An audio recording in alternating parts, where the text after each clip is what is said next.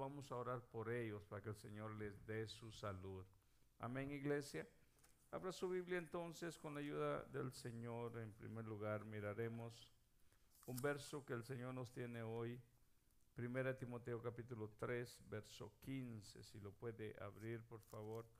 Estaremos viendo realmente algo bien importante que nos ayudará a nosotros a mantenernos despiertos. Primera Timoteo 3, 15. Lo tengan, pueden decir amén. Hay algo bien importante ah, que en esta noche el Señor nos va a proyectar. Dice así la escritura en 1 Timoteo capítulo 3, verso, verso 15. Amén. Fíjese, dice, voy a leer desde el 14. Esto te escribo aunque tengo la esperanza de ir pronto a verte. Dice el 15. ¿Para qué si tardo? Sepas cómo debes conducirte. Quiero que usted anote esto, hermano para que sepas cómo debes conducirte en la casa de, de Dios, que es la iglesia del Dios viviente. Voy a repetir una vez más. La casa de Dios, muchas veces cuando hablamos de casa de Dios, lo que primero pensamos es un edificio. ¿Sí o no? hasta cierto punto le hemos llamado este lugar de reunión casa de Dios. Mas sin embargo aquí apunta y dice que la casa de Dios es la iglesia de Dios viviente. Ahora, ¿por qué? ¿Por qué se le llama casa de Dios a la iglesia de Dios viviente? Porque es donde Él habita. Dios habita en medio de la congregación de sus santos. Él habita, el Espíritu Santo mora en cada creyente. Entonces miremos si terminemos de leer este verso 15. Dice, dice aquí, para que sepas cómo debes conducirte en la casa de Dios, que es la iglesia del Dios viviente, columna y baluarte de la verdad.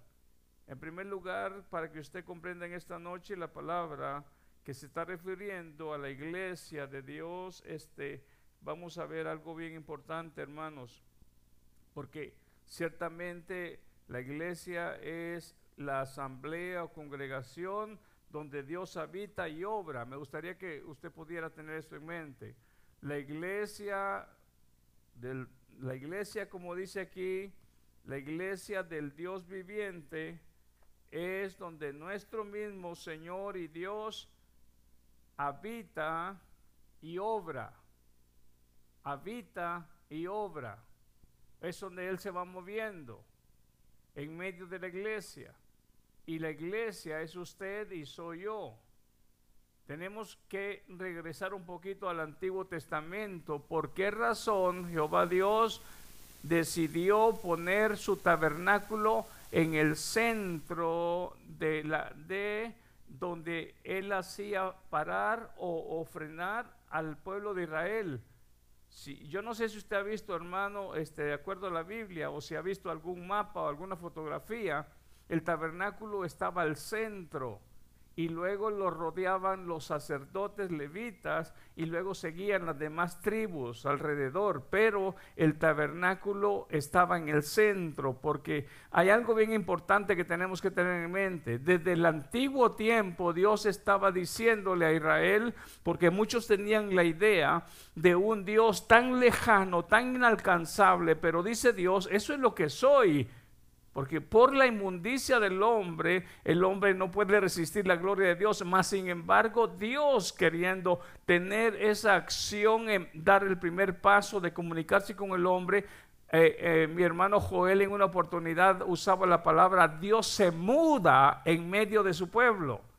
¿Y, ¿Y qué es lo que significa esto? Que cuando el tabernáculo estaba en el centro del pueblo de Israel en el desierto, lo que estaba diciendo Dios es que Él iba a morar con ellos. Hay algo bien importante. En el tabernáculo, cuando se reunía Moisés y se, daban y se hacían el acto de los sacrificios, usted ha leído el Antiguo Testamento, ¿verdad? Ha leído cómo la presencia de Dios se manifestaba en una nube.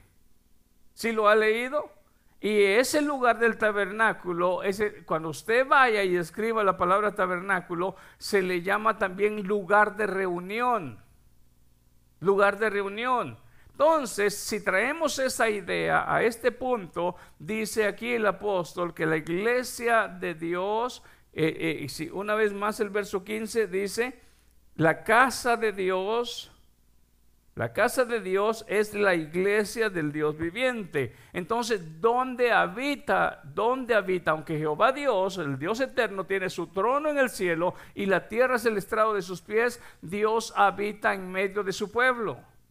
Dios habita en medio de nosotros, hermano. Muchas veces nosotros oramos y, cuando no entendemos lo que la escritura dice, oramos a un Dios que está tan lejano. No, Él está y Él habita en medio de nosotros. ¿Cuántos alaban al Señor por eso? Sí, escuche bien algo, hermano. La, la, omnipotencia y la omnisciencia de Dios permite que aunque Él pueda tener su trono en los cielos, Él también habita en medio de su iglesia. Él no descuida el cielo, Él no descuida nada em, em, este, y a la vez estar morando en medio de su iglesia. Entonces hay algo bien importante, hermanos. Si el Señor mismo, si Dios mismo habita en medio de la iglesia, aquí dice el apóstol a Timoteo, yo te encargo para que sepas cómo conducirte en la casa de Dios, que es, que es en sí, hermano, este, este, este punto siempre me, me llama la atención en la casa de Dios, que es la iglesia del Dios viviente. Esta iglesia no le pertenece a un hombre. Esta iglesia no le pertenece a un hombre. La iglesia del Dios viviente, Cristo dijo, yo edificaré mi iglesia. Él pagó por la iglesia. Él la edificó. Él dio su sangre y la santificó. Sé, aquí hay algo bien importante y aquí dice que la iglesia, de acuerdo al apóstol Pablo, la iglesia es la encargada, escuche usted bien, la encargada de proteger la verdad que Dios le ha revelado, no solamente de proteger la verdad, sino que también de transmitirla. Alaba al Señor usted en esta noche. La iglesia es la encargada de proteger la verdad. Cuando dice la palabra baluarte, quiero, quiero explicarle respecto a lo que dice el diccionario. Baluarte, conocido como bastión, es la parte que sobresale de una fortificación militar y que sirve para la defensa de un sitio. La iglesia es la encargada de defender la verdad que Dios le ha revelado. Alaba al Señor, sí o no. Ahora, va a defender la iglesia. La iglesia va a defender que nuestra fe y nuestra salvación es gracias al favor de Dios. Por salvo, somos salvos. Por gracia somos salvos. Hay un solo nombre entre Dios y los hombres. Hay un solo medio, un mediador. La iglesia va a defender realmente lo que la escritura nos enseña y lo que también muchos testigos han atestiguado a, favor de la verdad de Cristo. El mismo Juan en su primer carta de Juan dice lo que hemos oído, lo que hemos visto y lo que hemos palpado referente al verbo de vida. Esa es una defensa de lo que ellos han visto. La iglesia, nosotros mismos iglesia, cuando alguien viene y a usted le quiere declarar que usted es salvo a través de otro medio, la pregunta es esta, aquí es donde usted tiene que defender la verdad de Dios, la verdad de la palabra, y usted le va a declarar a aquella persona, hay un solo mediador entre Dios y los hombres, es Jesucristo, no hay otro medio, hay un solo camino, hay un camino, Él es la verdad y la vida, y nadie llega al Padre si no es a través de Cristo. Entonces, Pablo le dice a Timoteo, la iglesia es la encargada de defender esta verdad. La pregunta de esta noche es, ciertamente, estamos hablando de una iglesia que conoce la sana doctrina. Estamos hablando de una iglesia que conoce los fundamentos realmente, los fundamentos de la escritura. Estamos hablando de una iglesia que entiende que la iglesia es, fíjese hermano, se da cuenta que hay columnas allá y hay otra. La iglesia son los pilares de la verdad. Si la iglesia no sostiene, sin esos pilares eso se, se cae. Si la iglesia no conoce cuál es la verdad y no sabe discernir entre lo bueno y lo malo, entonces no puede defender algo que no posee. Pero aquí el apóstol le está diciendo a Timoteo, le está diciendo que sepa cómo comportarse, cómo mantenerse, cómo caminar en la casa de Dios. ¿Sabe usted, iglesia? En estos tiempos como en aquellos tiempos, hubieron muchos que se movieron por emoción y algunos también mal, lamentablemente, mal este, informados, muchas veces optaron por seguir doctrinas diferentes, como lo que le pasó a los de Galacia. Ellos habían comenzado bien y luego el apóstol dice, ¿quién nos estorbó para que ustedes se torcieran, se fueran por otro rumbo? ¿Quién nos estorbó? Ahora, ¿Pudieron ellos defender y soportar la verdad? No, a ellos se, les eh, cansaron los brazos y sin darse cuenta se dieron a, las doctrinas erróneas de los judaizantes que se movieron con falsas enseñanzas allá en Galacia. ¿Cuántos han leído eso? Ahora, escuche usted bien algo, hermano, ¿por qué es tan importante entender que la iglesia es el pilar, la iglesia realmente, hermanos, es la responsable de mantener y sostener y cuidar. Cuando dice baluarte, ¿sabe qué es un baluarte? Aquí lo mencionaba y quiero mencionarle más. Punto fuerte para defender asalto de tropas enemigas. Pero ese baluarte estaba en un punto alto. Le pregunto yo a usted qué tan lejos y amplia está su mirada respecto para poder distinguir al enemigo, para poder distinguir también si aquellos que vienen allá son amigos o son enemigos, si vienen en paz o vienen con pleito. Desde ese baluarte, de ese lugar alto, se distinguía quiénes eran los que estaban llegando, si iban con buenas o con malas intenciones. Era un lugar de defensa. Y sabe que hermano, ese baluarte no solamente se mueve a favor de la verdad en la iglesia, cuando lo tenemos como base en la iglesia, lo aplicamos a la familia, lo aplicamos al matrimonio, lo aplicamos a nuestra propia vida personal. Si no hay un baluarte en nuestra, en nuestra familia, es muy fácil que se filtre algo que quiera destruir nuestra familia. Si no hay ese baluarte que defiende y pueda divisar de lejos al enemigo, puede ser que también una congregación se destruya.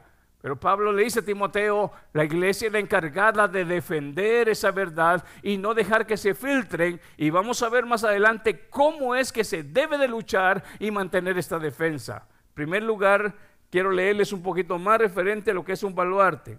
Era usado para poner allí una artillería. ¿Sabe qué es una artillería? ¿Alguien sabe qué es una artillería? Es donde ponían este, armas fuertes como cañones y sabe usted, si miraba que venía el enemigo desde lejos, ¡chum! y no lo dejaban acercarse. ¿Qué tan despiertos estamos nosotros a eso? ¿Qué tan despierto nosotros podemos distinguir cuando hay algo que está queriendo estorbar y querer aflojar las columnas de la iglesia? Ahí es donde como iglesia no solamente es el pastor, la iglesia, la casa de Dios, está hablando el Pablo aquí a Timoteo, la casa de Dios que es la iglesia del Dios viviente. Usted y yo somos parte de esa iglesia, somos también responsables de proteger la verdad del Evangelio, la verdad del Señor. Y si la misma palabra dice que es baluarte de la verdad, dice aquí artillería, conjunto de armas de guerra pesada para disparar proyectiles de gran tamaño. Hay algo bien importante.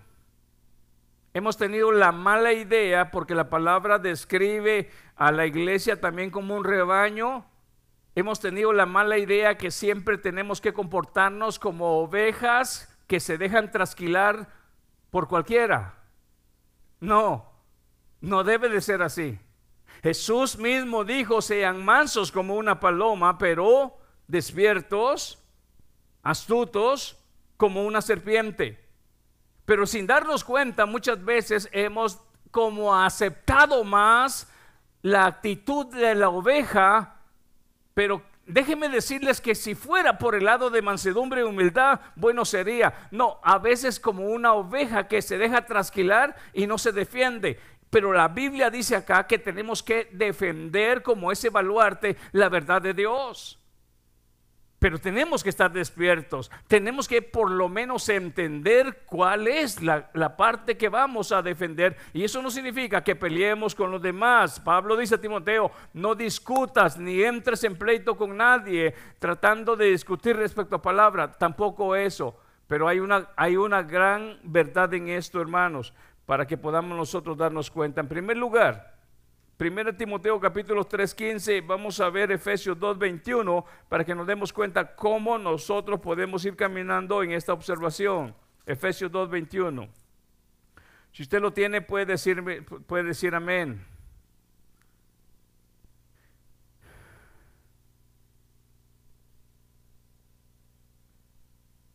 Fíjese bien, si usted lee el verso 20, dice, edificados sobre el fundamento de los apóstoles y profetas, siendo la principal piedra del ángulo Jesucristo mismo, en quien todo el edificio, fíjese bien, ahora aquí hay una, una, hasta cierto punto, en el primer verso leímos casa de Dios, ahora aquí hay una analogía más referente a la iglesia, un edificio. Hermano, cuando usted dice el edificio de la iglesia ovejas de Cristo, Está refiriéndose a puertas, está refiriéndose a luces. Cuando usted dice el edificio, está incluyendo todo lo que está aquí. Entonces, cuando hablamos de la iglesia de Dios, estamos hablando de todos los miembros que estamos dentro de esta congregación.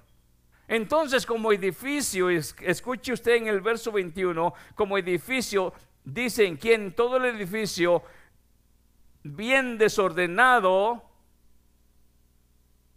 Ah, bien coordinado. ¿Sabe usted por qué va bien coordinado?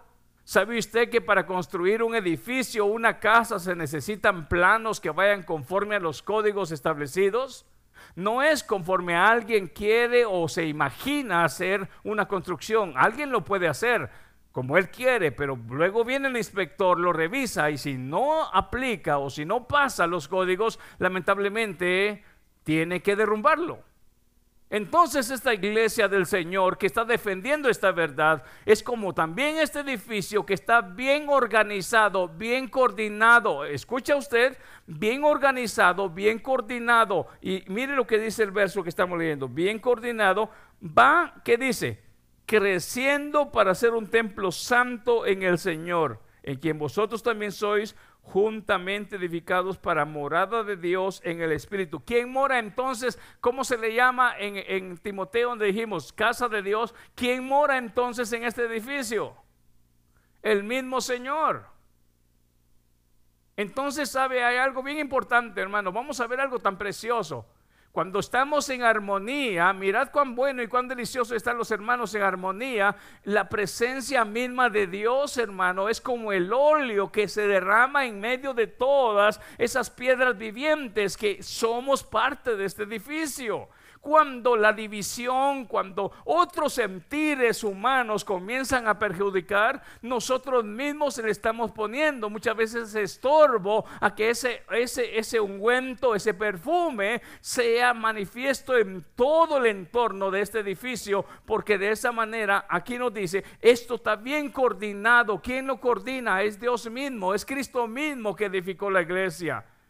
Ojalá en esta noche pudiéramos entender, hermano, lo precioso y lo especial que es la iglesia de Dios. La iglesia de Dios es la casa de Dios, la iglesia de Dios viviente es el edificio donde habita la presencia de Dios.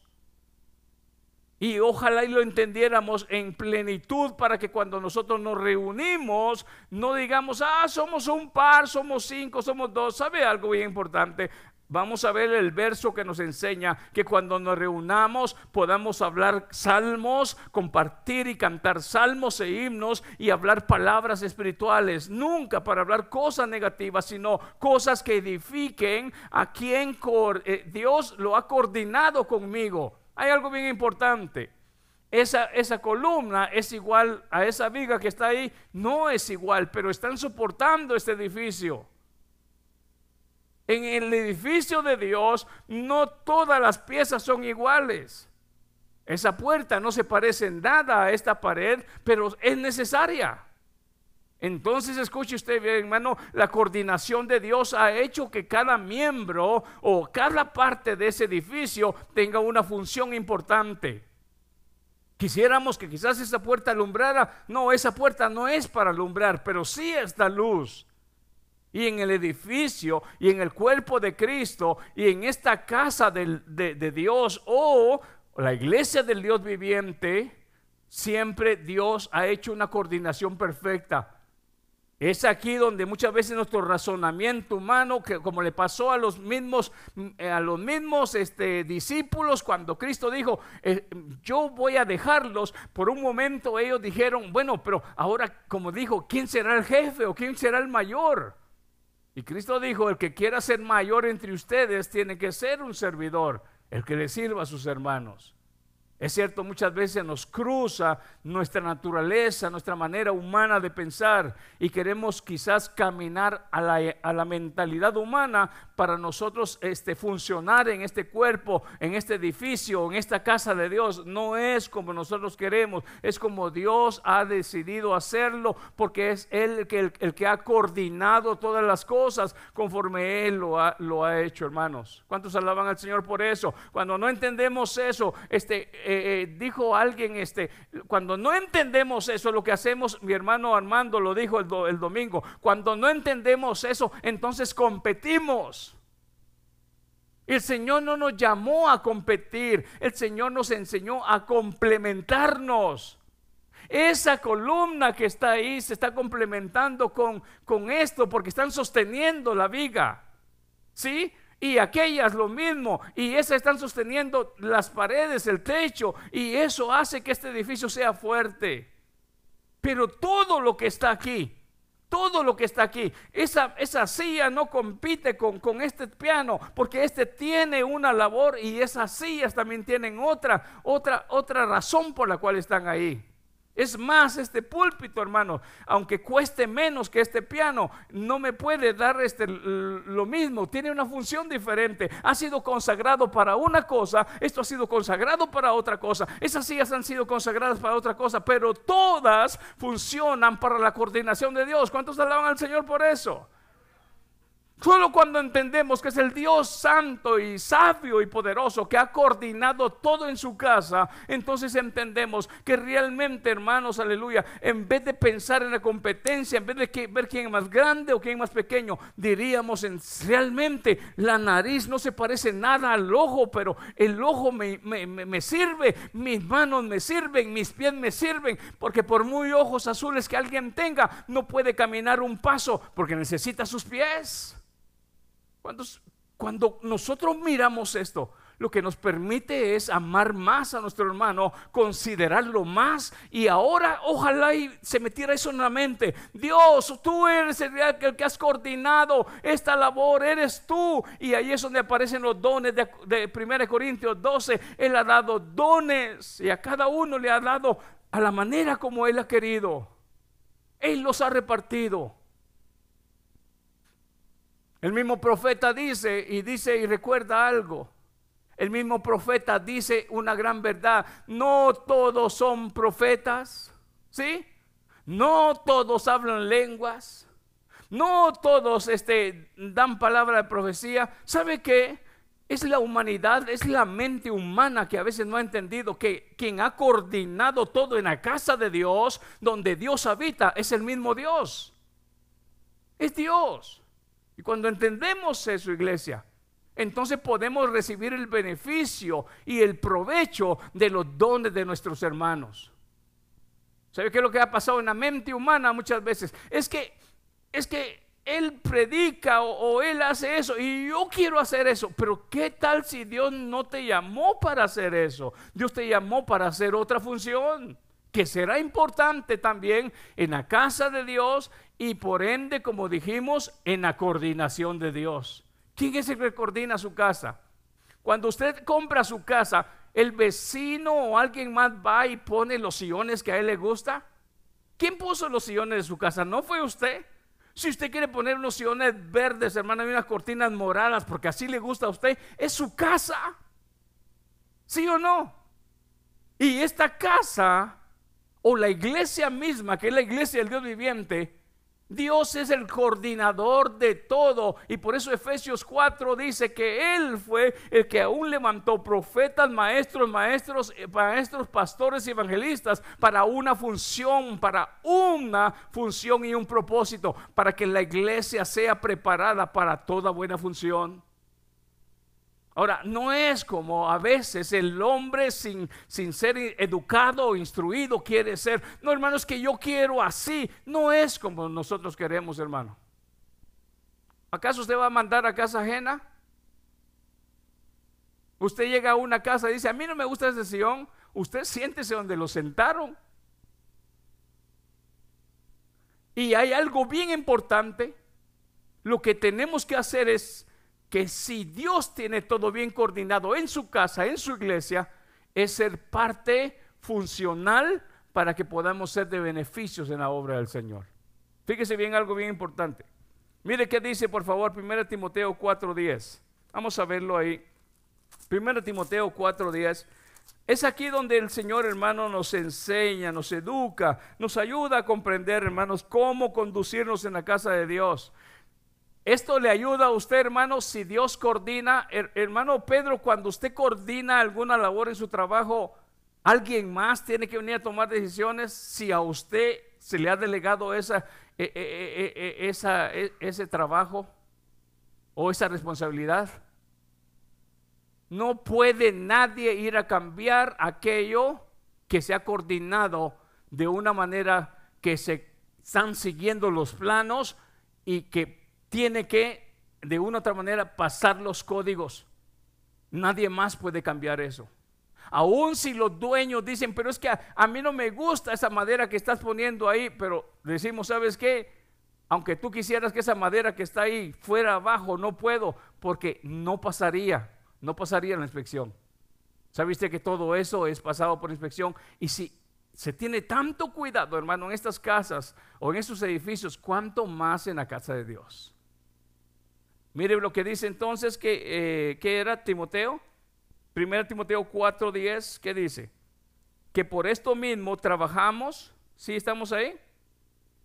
Que por esto mismo trabajamos y sufrimos oprobio porque esperamos en el Dios viviente, que es el Salvador de todos los hombres y mayormente de los que creen.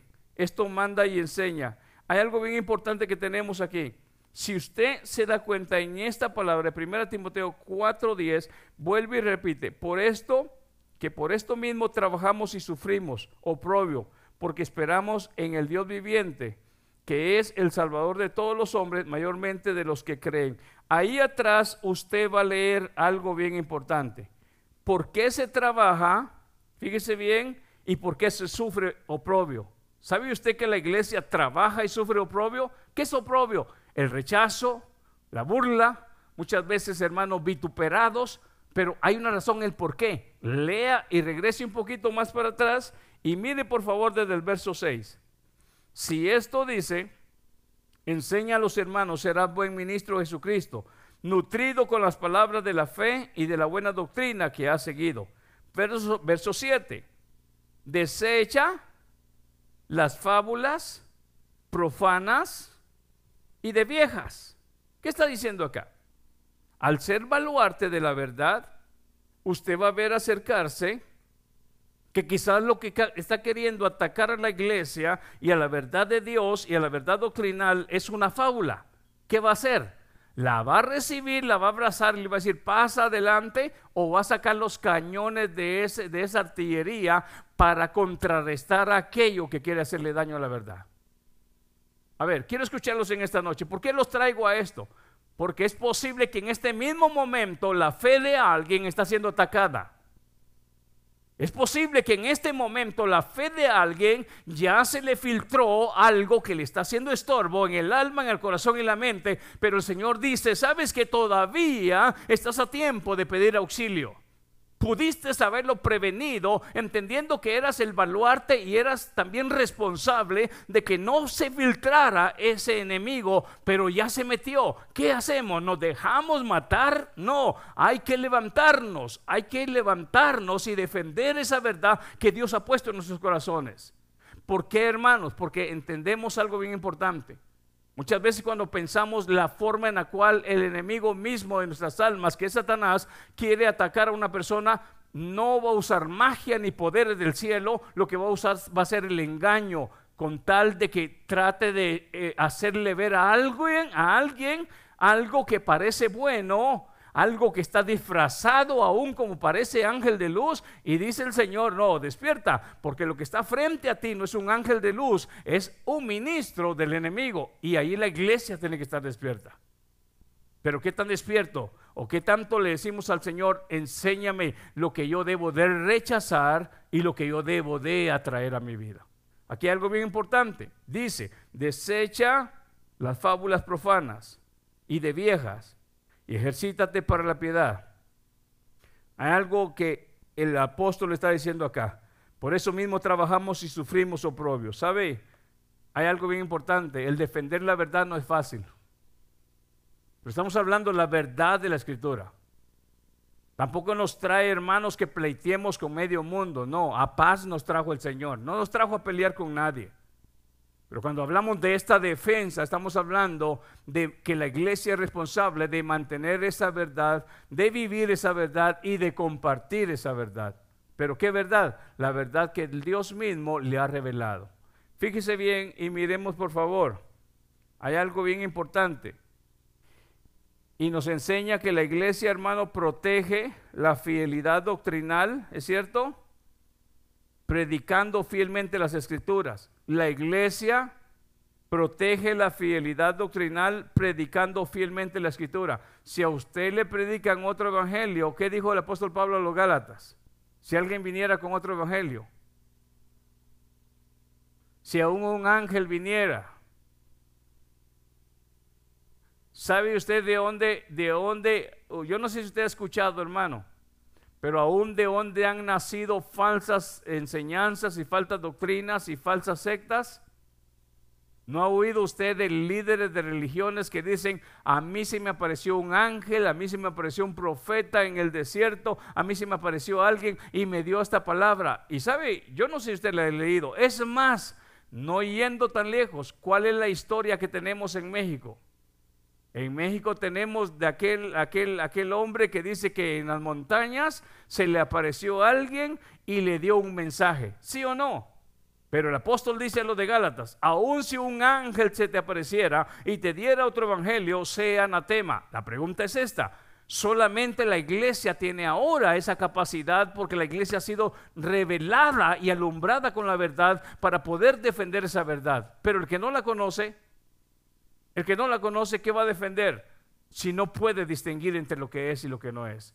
Aquí nos damos cuenta entonces y miramos, hermano, cómo es que la iglesia predica fielmente esa doctrina. Miremos Hechos capítulo 20, verso 25. Hechos capítulo 20, verso 25. Vamos a ver rápidamente lo que dice la escritura.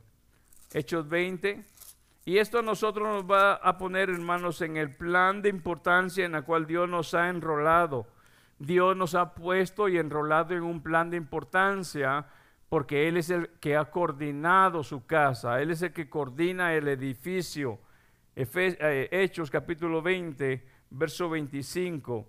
Y ahora he aquí dice, yo sé que ninguno de todos estamos. He aquí dice, yo sé que ninguno de todos vosotros, entre quienes he pasado predicando el reino de Dios, verá más mi rostro. Por tanto, yo os protesto en el día de hoy que estoy limpio de la sangre de todos, porque no he rehuido, mire, no he rehuido anunciaros todo el consejo de Dios. Verso 28.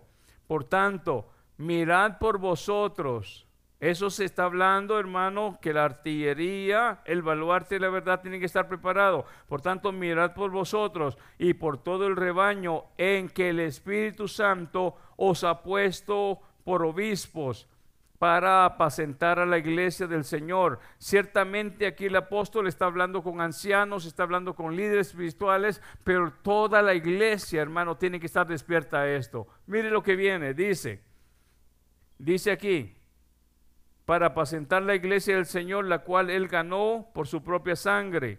Porque yo sé que después de mi partida entrarán en medio de vosotros lobos rapaces que no perdonarán al rebaño y de vosotros mismos se levantarán hombres que hablen cosas que dice perversas para arrastrar tras sí a quienes a los discípulos. Verso 31. Por tanto, velad, acordaos que por tres años de noche y de día no he cesado de amonestar con lágrimas a cada uno. Hay algo bien importante.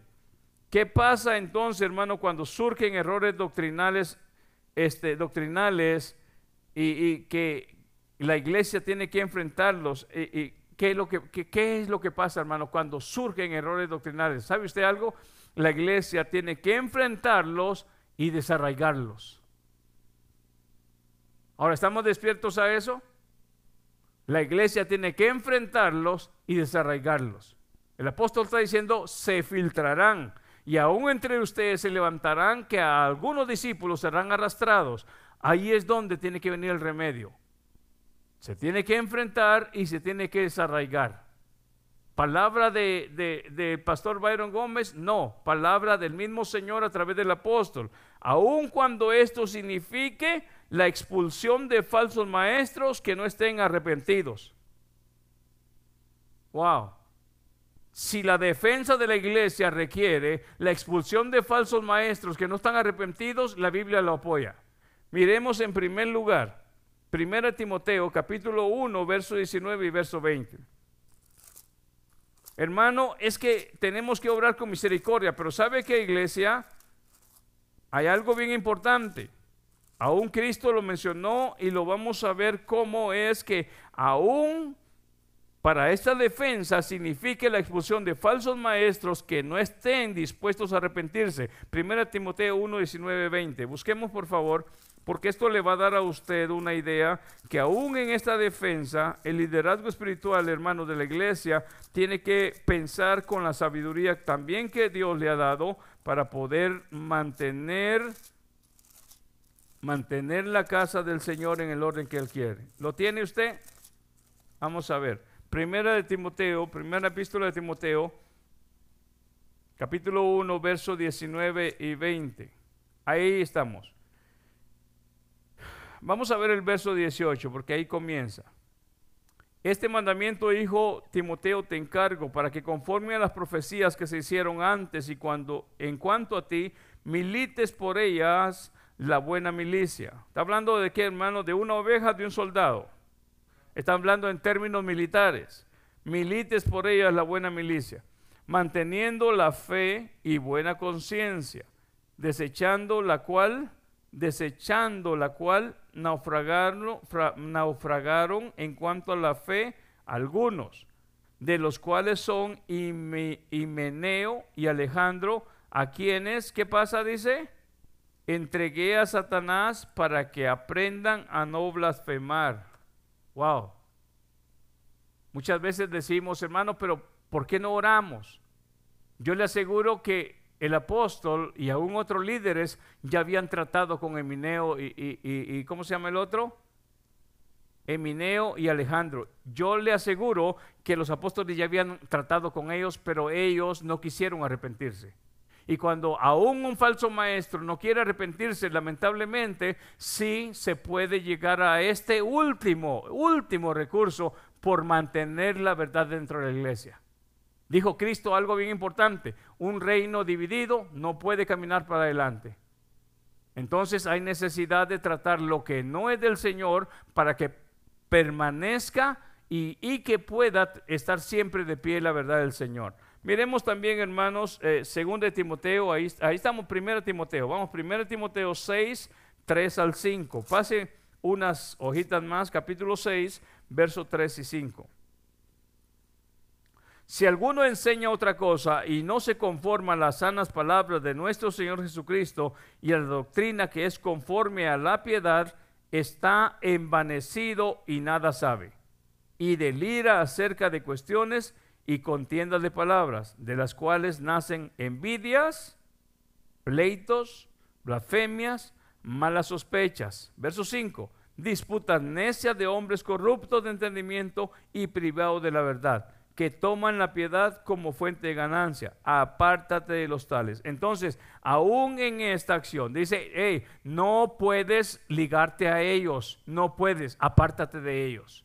¿Sabe qué, hermano? Si defender la verdad del Señor y ser baluarte, se requiere que la iglesia tiene que separarse de esto, aquel que no se aplica y no está en su base de su mensaje, el mensaje de Cristo, sino que habla otra cosa, sabe que esa persona no puede, hermano, enseñar y no puede, lamentablemente, hermano, eh, hacer nacer envidias, disputas necias y pleitos en medio de la iglesia, porque no es conforme al Espíritu Santo. ¿En dónde mora, dice que la, que la iglesia? La casa de Dios. Y en la casa de Dios, escuche usted bien, voy a leer este último verso que leímos. ¿Seis qué? ¿Seis que le dije? Seis, tres y cinco, ¿verdad? Mire, verso 5, 6, 5. Vamos a ver, 6, el final del 4, de los cuales nacen envidias en la casa de Dios, que es la iglesia del Dios viviente. ¿Pueden y deben de haber envidias? No, pero ocurren. Pero ¿es conforme a la coordinación de Dios? No, es conforme lamentablemente, como dice Santiago, de dónde nacen las guerras y los pleitos, sino es de las mismas acciones internas humanas del alma del hombre. Fíjese bien, envidias. ¿Qué dice más? Pleitos. En la casa de Dios, leímos eso al principio. La casa de Dios, que es la iglesia de Dios viviente, ahí debe de morar el pleito, tampoco. No es lugar la casa de Dios para eso. ¿Qué ocurre? Sí, pero ¿quiénes lo provocan? Como hemos estado estudiando y comenzando en Corintio, los inmaduros, los que todavía no tienen la capacidad de discernir lo que a Dios le agrada, lo que es conforme a la coordinación de Dios y lo que Dios dice, esto no me agrada a mí. Entonces, pleitos, blasfemias, malas sospechas, disputas necias de hombres corruptos de entendimiento y privados de la verdad. Entonces, todo eso no es conforme a la coordinación de Dios. Eso es conforme a la coordinación de la carne. La carne, dice Gálatas, y lo recuerda, que las acciones de la carne son todo esto que leímos acá, pero no es una coordinación del Espíritu. Entonces, cuando alguien se mueve en, esos, en eso que leímos ahorita, no está siendo movido por el Espíritu Santo de Dios, ni está trabajando, ni moviéndose en la coordinación del plan de Dios. Está moviéndose en oposición a la verdad de Dios, se está moviendo conforme a su carne y lamentablemente está fuera de la voluntad del Señor. Ojalá y en esta noche podamos entender esto, porque esto nos habla a nosotros y nos abre realmente cómo debemos de comportarnos en la iglesia. Es más, hermanos, que acudir una o dos veces a la semana a un lugar como estos. Es entender que soy parte de una congregación y cuando digo de una congregación estoy hablando de los lavados con la sangre de Cristo en todo el mundo. Miremos entonces un verso más. En 2 Timoteo 3.1. Miremos qué dice. Vamos adelantito. 2 Timoteo capítulo 3, verso 1 Dice también, y recuerde usted que estamos hablando en la defensa de la verdad y cómo la iglesia tiene que sacar esa artillería. Porque si no, se mete todo el error dentro de la iglesia y la iglesia dormida y nada, y nada sucede. Y eso lo vamos a encontrar en la historia de los corintios. En la historia de los Corintios, aún dentro de la iglesia había un hombre que estaba viviendo con su madrastra y dice el apóstol Pablo, ¿y a ustedes qué? Como que no les importa, están envanecidos en sus cosas, que no se dan cuenta que la iglesia se está corrompiendo con esto. Entonces ahí es donde tenemos que despertar iglesia. Dios le ha encargado a la iglesia ser el defensor de esa verdad. Ahora, hermano, ¿qué hacemos? ¿Cortamos cuello? No. La iglesia tiene que levantarse en oración y también en consejo para que aquella persona realmente sea una vez más reformada. Si no obedece, si no entiende, entonces vamos a ver lo que Cristo dice. Miremos por favor entonces el capítulo 3, verso 1. También debes saber esto, que en los postreros días vendrán tiempos peligrosos, porque habrán hombres amadores de sí mismos, ávaros, vanagloriosos, soberbios. ¿Esto va conforme a la coordinación del, plan de Dios en su casa, hermano? Pero se moverán esta clase de personas dentro, soberbios, blasfemos, desobedientes a los padres, ingratos, impíos, sin afecto natural, implacables, calumniadores, intemperantes, crueles, aborrecedores de lo bueno, traidores, impetuosos, infatuosos, amadores de los deleites más que Dios, que tendrán apariencia de piedad, pero negarán la eficacia de ella, a esto se evita. Esto no es conforme a la coordinación de Dios en su casa. Eso es conforme a personas que dice acá, amadores de sí mismos. Cierro con el mensaje que Cristo da. Mire lo que dice Mateo capítulo 18, verso 15 y 17, para cerrar el cuidado que aún Cristo hace referente a su iglesia. Mateo capítulo 18. Y esta noche podamos nosotros tener en mente, ¿sabe qué iglesia? No puede la iglesia ver al enemigo, meterse o, algo que tenga que ver con todo esto que leímos acá y decir que no está pasando nada. No, hay que despertar y pedirle al Señor que nos ayude, nos dé la dirección. Mateo 18, verso 15. ¿Qué dice? Por tanto, si tu hermano peca contra ti, ¿lo tiene? Por tanto, ¿quién, está hablando acá, hermano?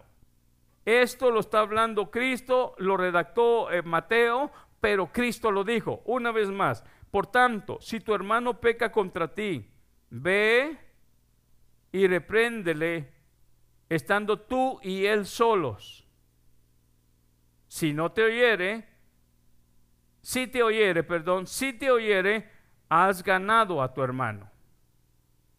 Mas si no te oyere, toma aún contigo a uno o dos, para que en boca de dos o tres testigos conste toda palabra. Si no los oyere a ellos, dilo a quién? A la iglesia. Y si no oyere a la iglesia, tenlo por gentil y publicano. Tengo otras partes ahí que el apóstol dice, si aquel que se llama hermano, pero es ladrón, es fornicario y adúltero. ¿Sabes qué? La verdad, el tal, este, este no es hermano. Él lamentablemente no ha conocido la verdad.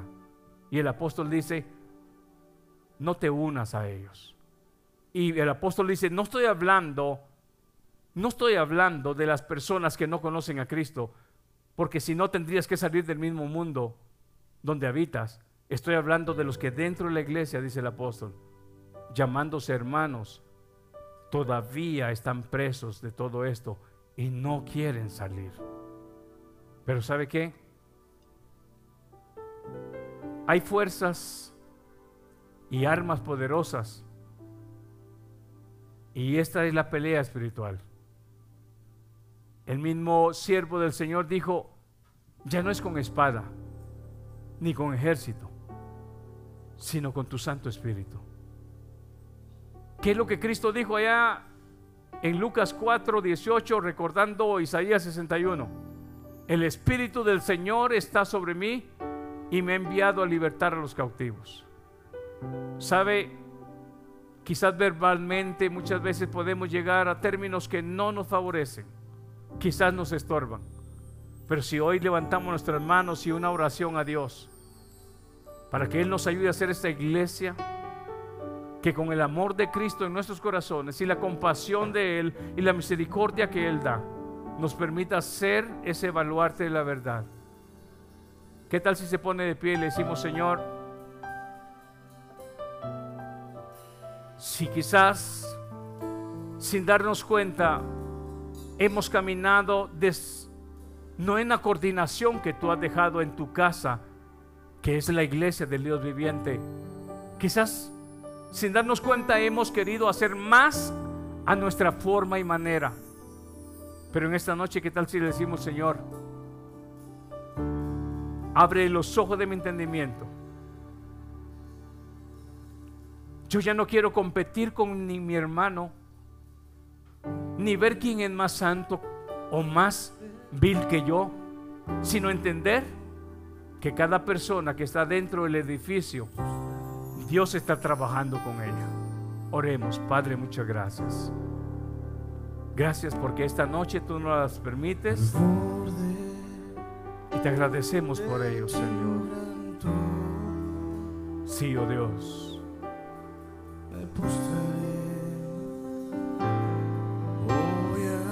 Perdona, Señor,